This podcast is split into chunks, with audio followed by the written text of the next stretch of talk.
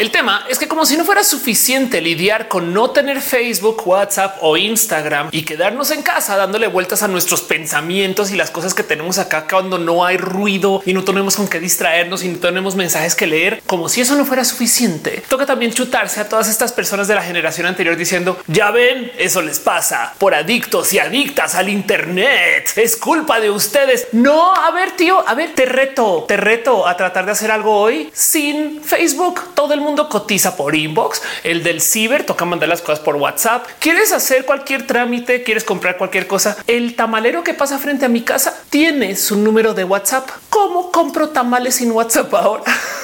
Escuchando que el güey pase por acá diciendo tamales oaxaqueños. Está bien, está bien. Sí, sí, sí, somos un poquito adictos, pero todo el mundo. Así que a la fecha de ayer de la grabación de hoy, entiéndase el lunes 4 de octubre del 2021, se fue el Internet. Y digo se fue porque realmente el Internet seguía ahí y el Internet es nos quedamos sin Facebook, sin Instagram y sin WhatsApp y otros servicios tuvieron todo tipo de problemas por consecuencia de esto. Pero el error origina con Facebook.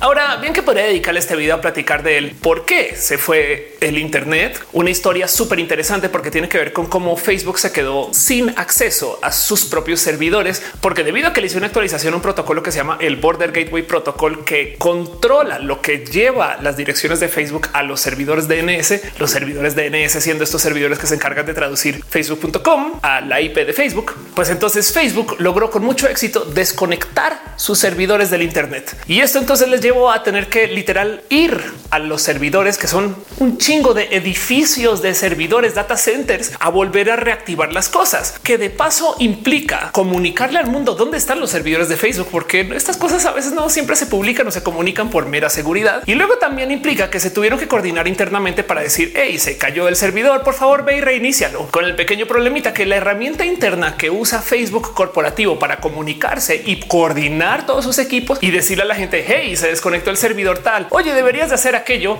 Esa súper herramienta que usa Facebook para comunicarse se llama Facebook y se cayó Facebook. Entonces ahora imagínense el tremendo desmadre que es desconectar a 2800 millones de usuarios de Facebook de Facebook y luego no tener cómo coordinarse para volverlos a conectar. Es güey, es como que cómo lo hicieron. Como que yo imagino a empleados de Facebook así como que bajando Telegram o Signal todos muertos de la pena de pues Telegram sigue funcionando. Ah, no se ha caído, Carlos. Ah, bueno, bájalo tú primero. No, tú primero. Ay, sí. Hola desde Telegram. Este video fue editado por Elisa Sonrisas, la mejor transeditora del Internet. Chequen en redes sociales como Elisa Sonrisas. Déjenle un abrazo.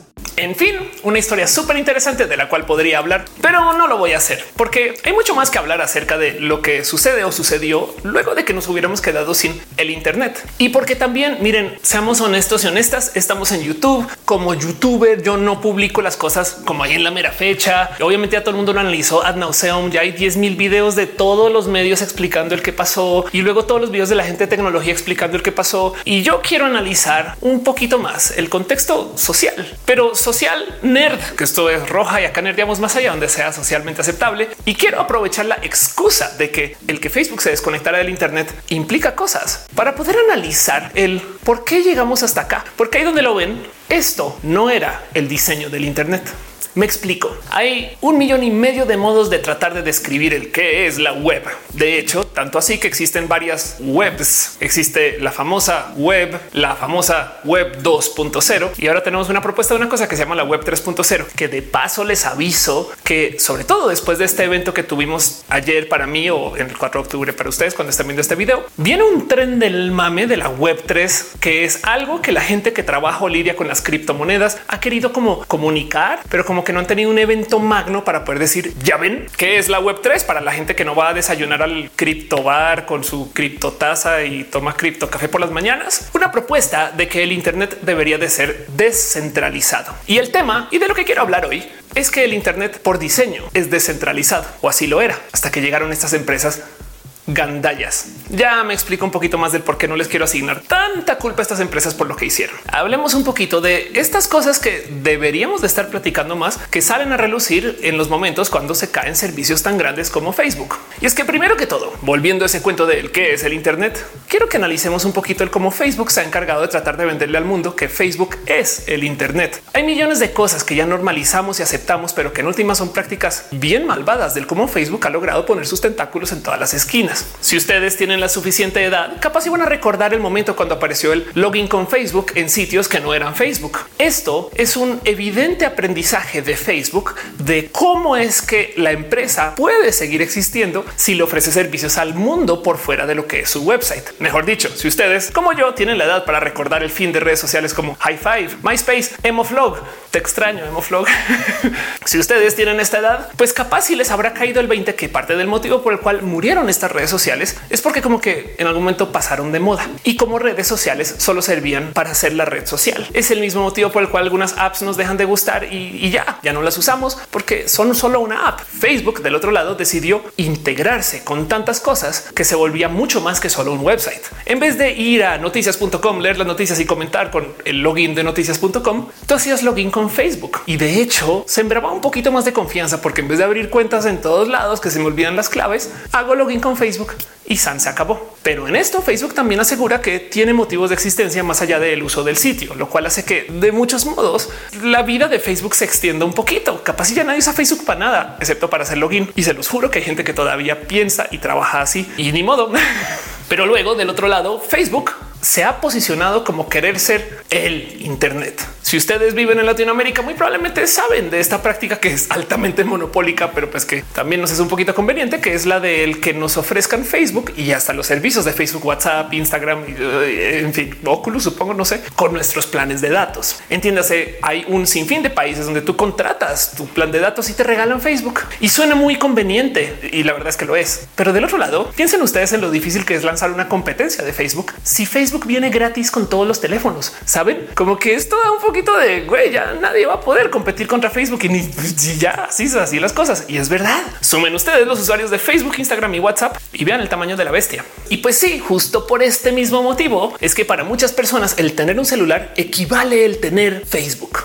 Y como si esto no fuera suficiente, Facebook en algunos países lanzó una serie de servicios que le permitía a la gente tener celulares gratis, donde en esos celulares tuvieran acceso a una versión gratis del Internet que funciona sobre Facebook. Y estos descarados en esta misión de quererle comunicar al mundo que Facebook es el Internet, no tuvieron ningún problema con llamarle internet.org.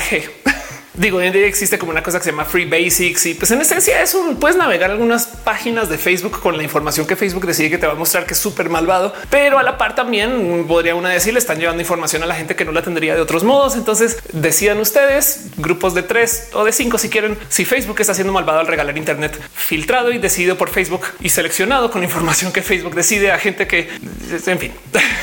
el caso es que el motivo por el cual quiero analizar esto del Internet descentralizado es porque esta propuesta de la web 3.0 que viene de la gente de la cripto ya existía. Y es que démonos una pequeña paseadita por el qué significa el Internet y cómo lo consumimos hoy. Para mucha gente el Internet puede ser solamente entrar vía una app a la app, enviar datos vía el router de la casa. Eso también es parte del Internet. Pero la verdad es que el diseño del Internet fue propuesto para hacer una red que así bombardearan la mitad de Estados Unidos porque Guerra Fría, pues la red seguiría andando. En la era moderna de la computación, cuando llegaron las supercomputadoras y se comenzaron a conectar, en algún momento alguien dijo, muy chido, pero yo no puedo confiar en esto si bombardea Nueva York y se desconecta todo. O qué peligro poner esta central computadora súper cool, súper chida en esta ciudad y que ahora la quieran eliminar. Entonces, DARPA, la agencia que se encarga de hacer investigación para las fuerzas militares o especiales en Estados Unidos para esos espacios de gobierno, decidió hacer un diseño de red que pudiera existir así tú quitaras nodos de ella. Y quiero que se guarden eso en su corazón y ahorita lo revisitamos,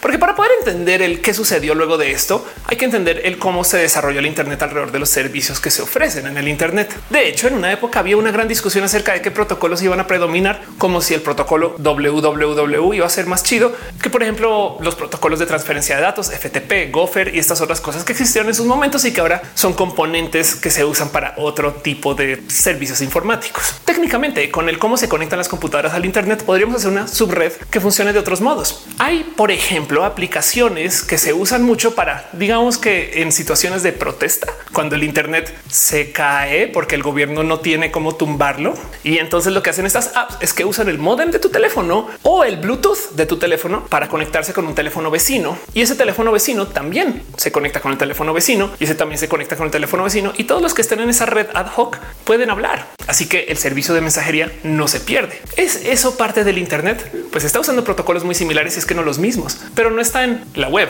aunque sí sea una red interna.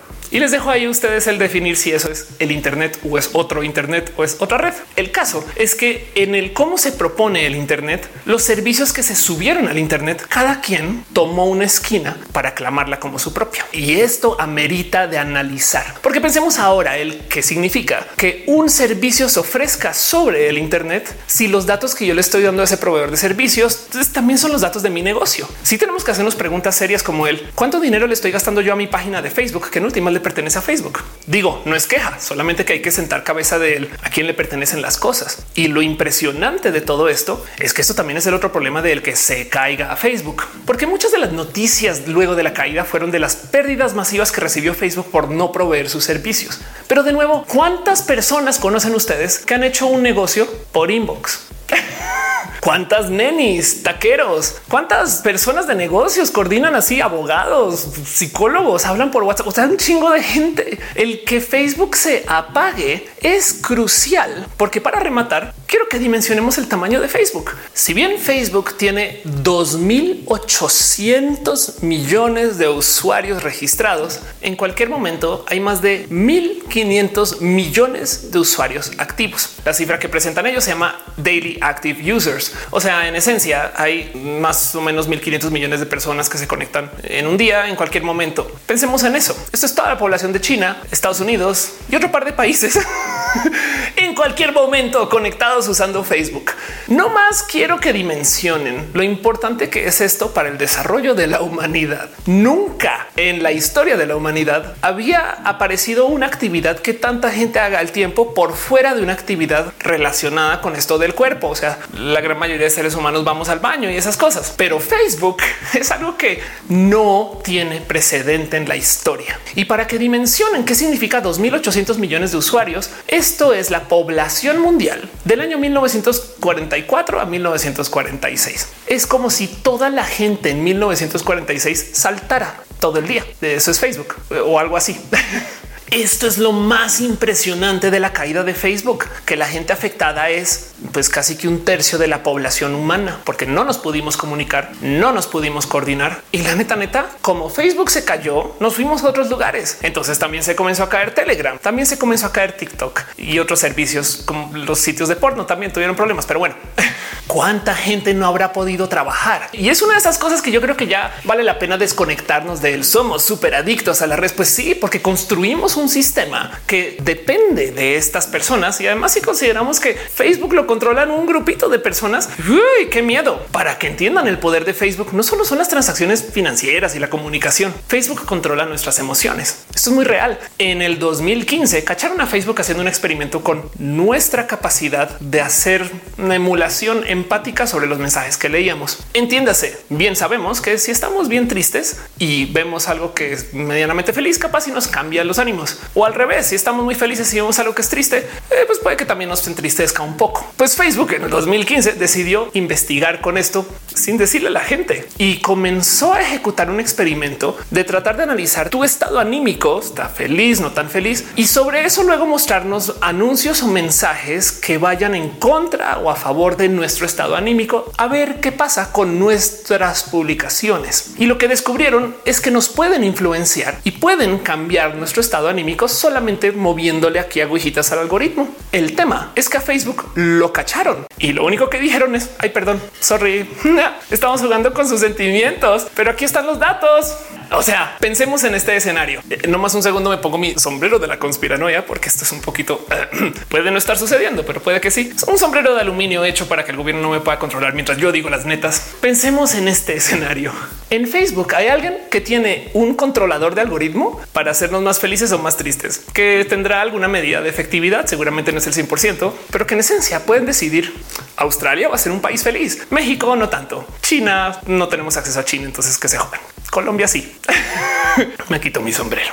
Eso es el poder de Facebook. Esta empresa domina nuestras vidas desde lo financiero, desde lo personal, lo emocional y desde tantas esferas operativas que el medir las pérdidas por la caída de Facebook es imposible. Y el cómo llegamos acá, porque les estaba hablando acerca del diseño de la red según DARPA y estas cosas, implica el entender el qué se quería hacer con el Internet originalmente, porque luego hay una arista más a considerar. Parte del motivo por el cual Facebook es tan funcional es porque el diseño de Facebook asume que el centro de todos los datos es el ser humano. Esto, por ejemplo, lo podríamos contrastar con Google, quien se encarga de diseñar sus bases de datos alrededor de la información. La misión de Google es organizar la información del mundo y consideremos este escenario si yo quiero aprender algo acerca de Ofelia en Facebook, pues a lo mejor aprendo el con quién convive, dónde ha estado, qué le gusta, cosas personales, porque para Facebook el ser humano es el centro de la información, pero para Google la información es lo que hay que organizar. Entonces Google no tiene un dato per se de Ofelia, sino tiene lo que se ha dicho de Ofelia. Google se fija en los vínculos intermedios y entonces van a encontrar ustedes noticias de Ofelia, lugares donde Ofelia ha colaborado. Justo por eso es que es mucho más fácil buscar videos en YouTube, porque YouTube asume que los videos pueden ser de cualquier persona y entonces se centra en los videos, mientras que Facebook asume que los videos tienen que ser alrededor de un ser humano o un ser humano, digamos tipo avatar, lo que es una página, un representante de ser humano, una empresa, por así decir. Si tú quieres buscar un video en Facebook, tienes que ir a la persona y luego ver qué videos ha publicado, mientras que si tú quieres buscar un video en YouTube o en Google, simplemente buscas la información del video y Google te la da. Estas dos filosofías son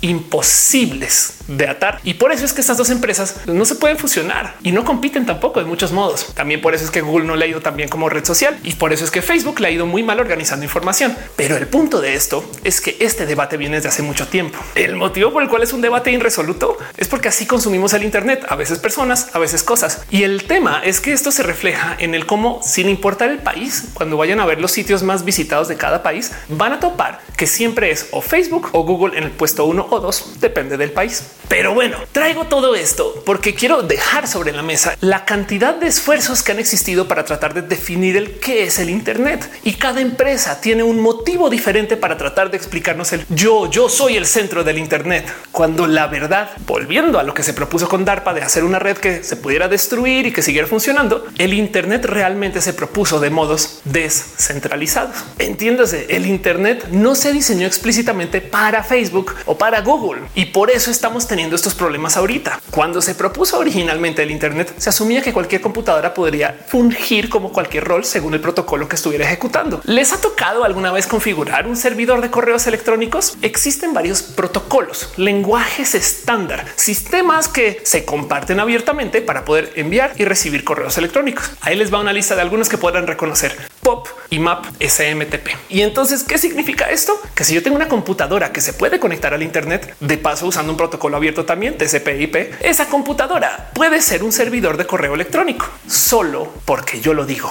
y al ser un servidor de correo electrónico, recibe mensajes de email y los traduce para que una aplicación los pueda leer o los puede enviar. Y esta computadora lo puede hacer porque tiene un protocolo abierto. Twitter del otro lado, como empresa, no nos comparte su protocolo. Twitter es privativa. Ahora, a cambio de esto, tenemos uno que otro beneficio. Al Twitter ser privativo con sus protocolos, entonces pueden manejar información de tal modo que pues, le podamos confiar aún más datos, porque los protocolos abiertos tienen el tema de que todo el mundo puede más o menos saber qué tipo de datos están enviando de aquí para allá. Y entonces una que ya tiene sus años en el Internet, pues yo recuerdo cuando el Internet se caía en shock de que los servicios se cayeran. Todos los servicios eran abiertos o se buscaba para que fueran abiertos, excepto los de las empresas que tenían sus propios websites con sus datos internos, foros y estas cosas. Pero en últimas, los foros también tenían un sistema de protocolo de intercambio que era libre para que tú pudieras por lo menos migrar datos de un foro a otro. Pero cuando llegaron estas empresas de la web 2.0, lo primero que dijeron es venga para acá. Y me explico cuál es la diferencia entre la web y la web 2.0 para la gente que no lo sabe. Se supone que el Internet era una herramienta de consulta de información. Yo iba al periódico.com y me daba las noticias. Pero un día alguien dijo, ¿y por qué no se le puede responder al periódico? Sección de comentarios. Wow. ¿Quieres decir que podemos hablar para allá y para acá como si la comunicación fuera de dos vías? Mm, es casi como si tuviéramos dos webs 2.0, web 2 puntos. Ven dónde viene, que me da mucha risa porque entonces luego todo el mundo desde entonces ha tratado de hacer la próxima web, web 3 y es de a ver, dos es porque es de dos vías, tres. Entonces es como beso de tres, web, webso de tres. Uno de los grandes primeros servicios que llegaron al Internet para decir esta información es nuestra y no la vamos a compartir con protocolos abiertos fue BlackBerry, que en su momento lo que hizo fue decir sí, podemos enviar emails, pero tenemos un mensajero interno, el cual nadie puede ver excepto si tienes una BlackBerry, cosa que sonaba muy bonita hasta que luego te percatabas que a BlackBerry a veces se le caían los servidores y en ese entonces causaba mucho shock porque el email no se puede caer desde que todas las computadoras cualquiera puede tener el protocolo de intercambio. Entonces, tanto como el Internet en sí, que está diseñado para que quites la mitad del Internet y siga funcionando, el email con protocolos abiertos también. Pero BlackBerry necesitabas pasar por los servidores de BlackBerry y te jodes si alguien los desconectó. Ahora, de nuevo, cosas de la tía Ofelia, la historiadora del Internet que lo vivió desde que, pues sí, la neta, yo nací antes de que hubiera Internet.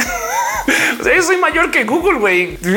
Pues les traigo esta anécdota. Las aplicaciones privativas o los servicios cerrados comenzaron en algún momento a a lo mejor sentirse mal o a querer trabajar con un ecosistema de desarrollo y le ofrecieron al mundo una cosa que se le llama APIs. Ahora las APIs que son interfaces programáticas para las aplicaciones que en esencia le permiten a la gente externa acceso a las bases de datos internas, pues no son invento de estos servicios, pero eran gran parte de la cultura de estos servicios. Tú podías en una época hacer un literal clon de Twitter usando los datos de Twitter para que la gente use tu app y no la app de Twitter cosa que suena bellísimo hasta que luego te das cuenta que en esencia esto le está quitando negocio a Twitter. Y si bien depende de la empresa, que porque esas cosas todavía las ofrecen a veces, a veces con una limitante o a veces cobrando para que pues en esencia le haga sentido a la empresa darte acceso a sus datos y estas cosas. La verdad es que a la larga este tipo de prácticas no le beneficiaron a estas empresas y a eso el 2017, el 2018 comenzaron a cerrar la llave a las APIs. Hubo un momento, por ejemplo, donde la gran mayoría de las aplicaciones que se conectaban a la base de datos de Twitter